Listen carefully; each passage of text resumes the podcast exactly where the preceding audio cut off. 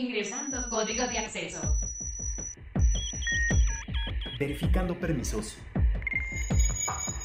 Trazando ruta. Novena dimensión. Acceso temporal. Autorizado. Abriendo portal en 5, 4, 3, 2, 1. Hola, ¿qué tal? Bienvenidos a la novena dimensión. Yo soy Carpam y me acompaña en cabina. El Alien Edu. Recuerden que nos pueden escribir a nuestras redes sociales que son arroba ibero909fm o también me pueden escribir a mí en mi arroba que es arroba carpam13 y a ti Edu. Arroba alien-edu. Novena dimensión. Cuadrante calculado. 1, 1, 1, 0, 0, 0, 1, 1, 0, 1. Y amigos de la novena dimensión, aquí en la sección de esports, pues el día de hoy continuamos con nuestros invitados especiales y el día de hoy nos acompaña Rob García, quien es director general de Teamback Esports y pues bueno, viene a platicar con nosotros de este tema que venimos trabajando pues en este inicio de año, que es sobre la evolución, crecimiento y toda la industria de los esports y cómo es que está llegando a nuestro país. Rob, bienvenido a la novena dimensión, ¿cómo estás? Hola, hola, bien, bien, gracias. Gracias por la invitación. Pues muchísimas gracias por estar aquí. Eh, y pues bueno, Rob, eh, cuéntanos un, un poquito de ti. ¿Cuánto tiempo llevas realmente en la industria de los esports y los videojuegos? Mira, justo estoy cumpliendo mi tercer año. Eh, básicamente yo vengo del, del mundo del deporte. Nosotros tenemos una agencia muy grande a nivel Latinoamérica y a nivel mundial que se llama Teamback también, igual que la marca. Y, bueno, nos enfocábamos 100% a la parte de representación de, de futbolistas. En su momento, hace muchos años atrás, también llevábamos deportistas de alto rendimiento, ya sabes, golfistas, etcétera. Pero bueno, al final nos enfocamos ahora 100% en el, en el fútbol. Y básicamente a, raíz de la pandemia y que, bueno, decidí hacer como una especie de años sabáticos, que ya, ya son tres, ¿no? Eh, eh, decidí invertir en la parte de, de los esports y bueno, enfocado 100% en tratar de, brindar un, gran producto, obviamente también un gran servicio para los equipos que, adquieren nuestra marca, pero sobre todo, bueno, un, buen fan experience a la hora de, de poder portar o vestir nuestras, nuestras prendas, ¿no? Que han estado dando mucho que hablar en los últimos días en redes sociales y eso debido a los últimos diseños que hemos hecho, pero bueno, más o menos eh, hace tres años que decidí entrar a todo este eh, tren que no ha dejado de parar y creo que no va, no va a parar nunca. Claro, y justo como lo mencionas, pues eh, tienes muy poquito tiempo dentro de los esports y creo que es justo parte de lo mismo, ¿no? Eh, los esports es algo que lleva técnicamente muy poco tiempo, sobre todo aquí en México, pero cuéntanos cómo ha sido tu experiencia dentro de este medio, cuáles han sido esos grandes cambios o evoluciones que has visto a lo largo de estos tres años. Fíjate que yo empecé con una marca que, que me traje a, a México y que al final esa marca llevaba desde el 2016 en los esports y obviamente ellos también me contaban parte de esa evolución. Yo, a mí me tocó, bueno, vivir estos últimos tres años, pero bueno, de acuerdo a lo que ellos también iban mencionando, creo que a- en un principio del 2016 a la fecha, estamos hablando mejor 2019, por ahí, las cosas fueron un poco lentas, ¿no?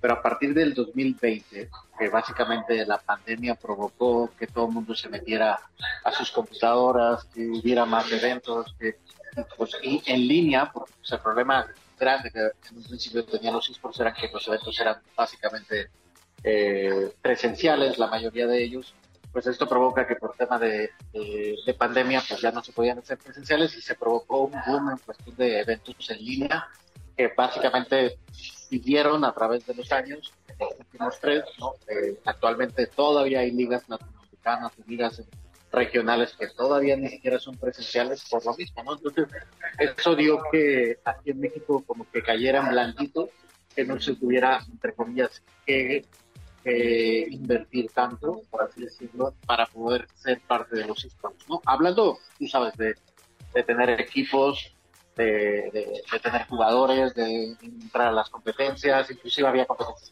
que se podían a lo mejor implementar hasta de manera gratuita por medio de los clasificatorios, otras que obviamente había que echar algo de dinero, pero bueno, al final cabo creo que este, esta evolución a México le ha venido a bien, ¿no?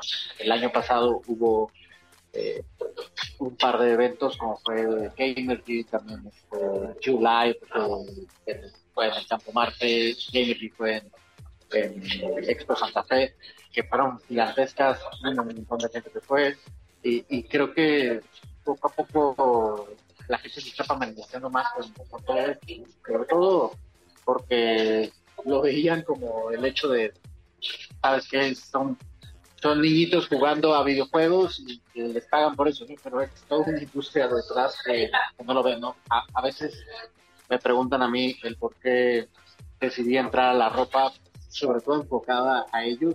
Y digo, es que pues, ellos al final también les gustan estilos diferentes a los nuestros, a lo de la gente normal, entre comillas, así. Eh, eh, les gustan también comprar ropa que les quede bien a la medida justa y demás. Y deja tú, también les gusta seguir ¿no? comprar de sus videos favoritos, videojuegos favoritos, etcétera.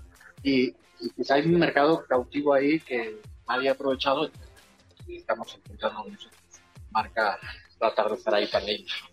Oye Rob, ¿y tú que has estado tanto como en el mundo deportivo como en de los esports? ¿Existe un debate importante con respecto a este como tema muy tabú o muy controversial al respecto si un esport actualmente puede considerarse un deporte? ¿Tú qué punto de vista tienes al respecto? Mira, la, yo creo que la, el debate acaba con esto que acaba de pasar, en, se acaba de anunciar hace, hace poco. Eh, ya en los Juegos Olímpicos de, de París, va a ser la primera vez que van a tener deportes electrónicos dentro de los Juegos Olímpicos. Va a haber competencia. Si, si, bien no va a haber como una especie de gran clasificatoria mundial, se van a ir desembocando en que quede el campeón y se tenga la medalla de oro, va a ser una dinámica diferente. Creo yo que el hecho que el Comité Olímpico Internacional forme o, esté de alguna manera tomando en cuenta los esports como algo deportivo, pues creo que con eso ya mata a cualquiera, ¿no? Porque al final de cuentas creo que esta corriente es demasiado tonta, pues al final de cuentas es algo que es una cosa que en, poco tiempo va a estar a la par de, fútbol, en poco tiempo va a estar a la par de un básquetbol, de un béisbol, no ha dejado de crecer, son billones de dólares de y creo que en comparación, un ejemplo, con el fútbol, que va, entre comillas, el decadencia como entretenimiento, los deportes electrónicos no, porque pues al final de cuentas existen muchos videojuegos que se están eh, generando nuevos y otros que toman muchísimo más fuerzas, como por ejemplo ahora Valorant, o mismo League of Legends, u otros que, que, a lo mejor necesitan inyectar un poquito más, como un Rainbow Six o Free Fire y demás. Entonces creo que no le pide absolutamente nada. Como industria, pero cuestión de comercialización, merchandising, demás, no le están haciendo nada. la realidad es que a lo mejor les falta un poquito de nociones porque están nuevos, por así decirlo. Estamos hablando de una industria, que empieza en el 2015 más a, formar parte de algo significativo, pero creo que la gente empieza a tomar un poquito más de seriedad, tanto interna como externamente, o sea, porque se invierte con marcas y demás. Pero pues es algo que no podemos parar y al final de cuentas creo que como marcas como estamos queriendo tratar de estar presentes, es importante entender todo lo que existe para entonces de alguna manera valorarlo este, y poder echarle toda la carne al asador porque si no, pues no, no. Claro, y, y, justamente es eso, ¿no? Como que también existe dentro de los esports un trabajo detrás de los jugadores, estrategias, incluso, este, eh, pues pues un desgaste físico y mental, ¿no? También, por ejemplo, el automovilismo está considerado como un deporte y pues precisamente no es como un esfuerzo físico que podamos ver como tal, ¿no? Como un deportista correr de lado a lado, etcétera, pero si bien se necesitan una preparación física porque pues están mucho tiempo sentados, existen muchas fuerzas eh, con la sinergia que tienen en los en los autos, etcétera, y creo que sí podríamos denominar a los esports como un deporte, ¿no? Actualmente. De hecho, también ellos, ellos a, tanto los de Fórmula 1 que tienen una preparación impresionante, muy similar yo creo a la de los tenistas, ya sabes, acción, reacción y un montón de cosas. Si te vas a los esports, tienen preparadores físicos les tengo que poner a, a, a en cuestión física, porque al final de cuentas, si no están sedentarios todo el tiempo, pues no les viene bien, ¿no? Tienen nutriólogos también, tienen chefs dentro de las casas, este, tienen psicólogos deportivos, o sea, es literal a veces hasta los tratan mejor a la parte de los esports que a uno de alto rendimiento. Entonces, y, si además te pagan por hacerlo, ¿qué diferencia hay? yo no tengo que correr 500 metros para poder ganar una medalla sin que estar en una computadora, tiene su mérito. Entonces, creo que, eh, que todo eso hay que de alguna manera exponerlo y que la gente lo vaya conociendo para que se vaya tomando un poco de Sí, claro, existen muchas cuestiones en tomar en cuenta y de hecho lo del automovilismo incluso pues muchas veces son en simuladores, ¿no? Obviamente por el riesgo que incluye estar manejando no pueden estar como practicando en pista. Lógicamente esto va un poco del lado de los simuladores muy similares a títulos como Gran Turismo o el mismo eh, la Fórmula 1, que va muy similar, ¿no? ¿no? No quiero decir que ellos practiquen ahí directamente, pero son cosas muy similares y que pues bueno, podemos adaptar y comparar ciertas cosas.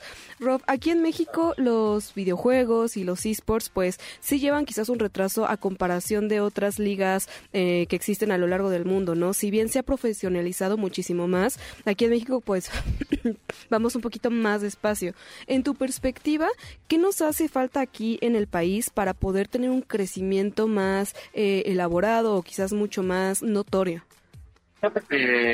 yo creo que eh, parte de lo que ya mencionamos, ¿no? la, el desconocimiento de, la industria como tal. A veces nosotros mismos como, porque hay un área de nosotros que, busca también a veces apoyar a los equipos buscando patrocinadores nuestra área comercial que encarga también a lo mejor no, no vamos a traer grandes peces gordos, pero de repente podemos hacer sinergia con algunos que se pueden eh, sumar, ¿no?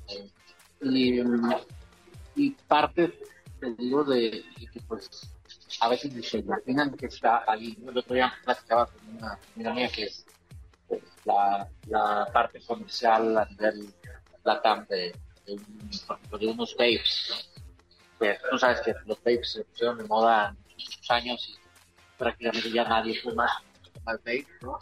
Y obviamente la, la parte de los sistemas es muy común, ¿no? Entonces ella me decía, porque yo tengo unas restricciones, que son las restricciones, ya sabes, de este, toda esta parte de que no puedo aparecer en deportes. está prohibido para la salud. Sí, sí. Eh, y le dije, sí, pero puedes entrar dentro de la parte de los esports, tal vez por medio de los casters. Entonces puedes a lo mejor agarrarte a dos, tres, cinco, diez casters que puedan estar usando tu pay, pueden estar usando tu playera, tu gorra o lo que sea, presencia de marca durante streaming, y eso te genera prácticamente lo mismo que si estuvieras en un evento o tal vez más. Pero que te estás llenando de, de toda esta parte de el mercado potencial son los games. Entonces, eh, es un punto que si tú no se los expones de esa manera, ellos se caen. No, yo ya no puedo invertir en los esports, ya, tal, Si puedes invertir, si puedes hacer. O sea, hay ya, de alguna forma se pueden hacer de muchas maneras. Ahí hemos visto en casos de repente de apuestas, que casi de apuestas reclusivas, también tienen prohibido patrocinar ahí pero también puedes hacerlo de otra forma. Puedes este, estar dentro de su misma eh, de vestimenta, pero sin necesidad a lo mejor de tener cuadras, pero sí puedes estar en eventos presenciales. Total, es, es eso, tratar de, de, que todos estemos abiertos, que de alguna forma todos puedan entenderlo. Y a partir de ahí, creo que se empiezan a organizar más eventos, se empiezan a, la gente física más. A fin y al cabo, hoy en México no es que no tengamos dinero, tú sabes que es un país de más de 120 millones de personas, hay mucha gente con mucho dinero, hay mucha gente con muchas ganas de, de, invertir. Eh, por ejemplo, así como yo que decidí invertir en el tema de la ropa, ahí está, hay un montón de negocios similares. Por ejemplo, puedes armar, pueden armar arena para poder tener, eh, así como se armaban antes auditorios, se armaban plazas, se armaban este, lugares, este, concept halls, yo qué sé, para poder tener ahí este, conciertos de bandas, conciertos de artísticas y demás. También puedes hacer exactamente lo mismo, pero adecuarlo, pones sillones, pones computadoras y demás, puedes tener ahí. Entonces creo que eh, mientras la industria va creciendo, también creo que lo mismo puede ir. Y, bueno, pues ha, sido un aprender. ¿no? Creo que yo espero que ya para el 2025 ya el crecimiento en México sea muchísimo mayor, ya sea más común. Hoy ves, por ejemplo, a Cinemex, que tiene sus propias arenas. En general, al lado de los Cinemex o en otras zonas tienen sus arenas, en donde ahí pueden jugar, pueden hacer, pueden tener sus propios eventos. Mismo Cinemex hace sus propios eventos. Y la gente a veces ni siquiera sabe para qué son. Entonces, eh, creo que ese crecimiento ha sido por... Eh, no, desconocen pero una vez que ya les das un poquito más de qué hablar o más eh, ya automáticamente se van subiendo Claro, definitivamente tenemos todavía mucho trabajo que hacer dentro del mundo de los esports, pero creo que poco a poco con todos los equipos y todas, digamos, los granitos de arena que estamos poniendo cada uno, que estamos interesados dentro de, pues, este, de esta industria, ¿no? Que es, es muy querida y que sí tiene una proyección no solo económica, sino incluso académica y profesional. Pues bueno, poco a poquito yo creo que lo vamos a ir logrando. Rob, te agradezco muchísimo tu tiempo. Cuéntanos un poquito dónde te pueden seguir en redes sociales para que la gente esté más al pendiente de todos estos proyectos y cosas que estén sucediendo en Team Back Esports? Eh, no, pueden seguir directamente como Rob Garga, eh, bueno, la marca ya la conocen Team Back Esports, por ahí vamos a estar haciendo algunas dinámicas durante el, el semestre, eh, ahí estamos siguiendo a, de cerca los equipos que nosotros decimos como Esports, Six Karma, Tomorrow, en la LVP y Alfa también en Rainbow Six. Pero bueno, también vamos a estar teniendo varias cosas de manera presencial y seguro por ahí me pueden seguir y, estar al. Perfecto, Rob. Muchísimas gracias y definitivamente seguiremos en contacto para proyectos futuros porque pues bueno, el año va empezando y todavía falta muchísimo que ver. Te agradezco muchísimo. Pues ahí está un poco de la industria de los esports en un contexto pues aquí nacional y el buen Rob nos tiene una sorpresa porque nos tiene un 15% de descuento en la página de teamback.shop si ponen el código Ibero, ahí mismo les van a poder aplicar este descuento. Vayan a echarle un ojito porque pues tienen varias cositas, tienen playeras y pues bueno, si ustedes son amantes de algún equipo, de las playeras y les gustaría poder contar con alguna de estas cosas, pues lo pueden hacer aprovechando que viene a platicar y para que se involucren un poquito más con los esports que pues bueno ya también están llegando muy fuerte como algo deportivo pero más hacia lo digital. Alerta de acceso. Alerta de acceso. Novena dimensión. Novena dimensión. Alerta de acceso. Alerta de acceso. Acceso temporal el portal está comenzando a sonar y eso quiere decir que ya está por cerrarse. Nosotros nos escuchamos mañana en punto de las 6:10 de la mañana. Bye. 3, 2, 1. Cerrando portal. Novena dimensión. Para más contenidos como este, descarga nuestra aplicación disponible para Android y iOS o visita ibero909.fm.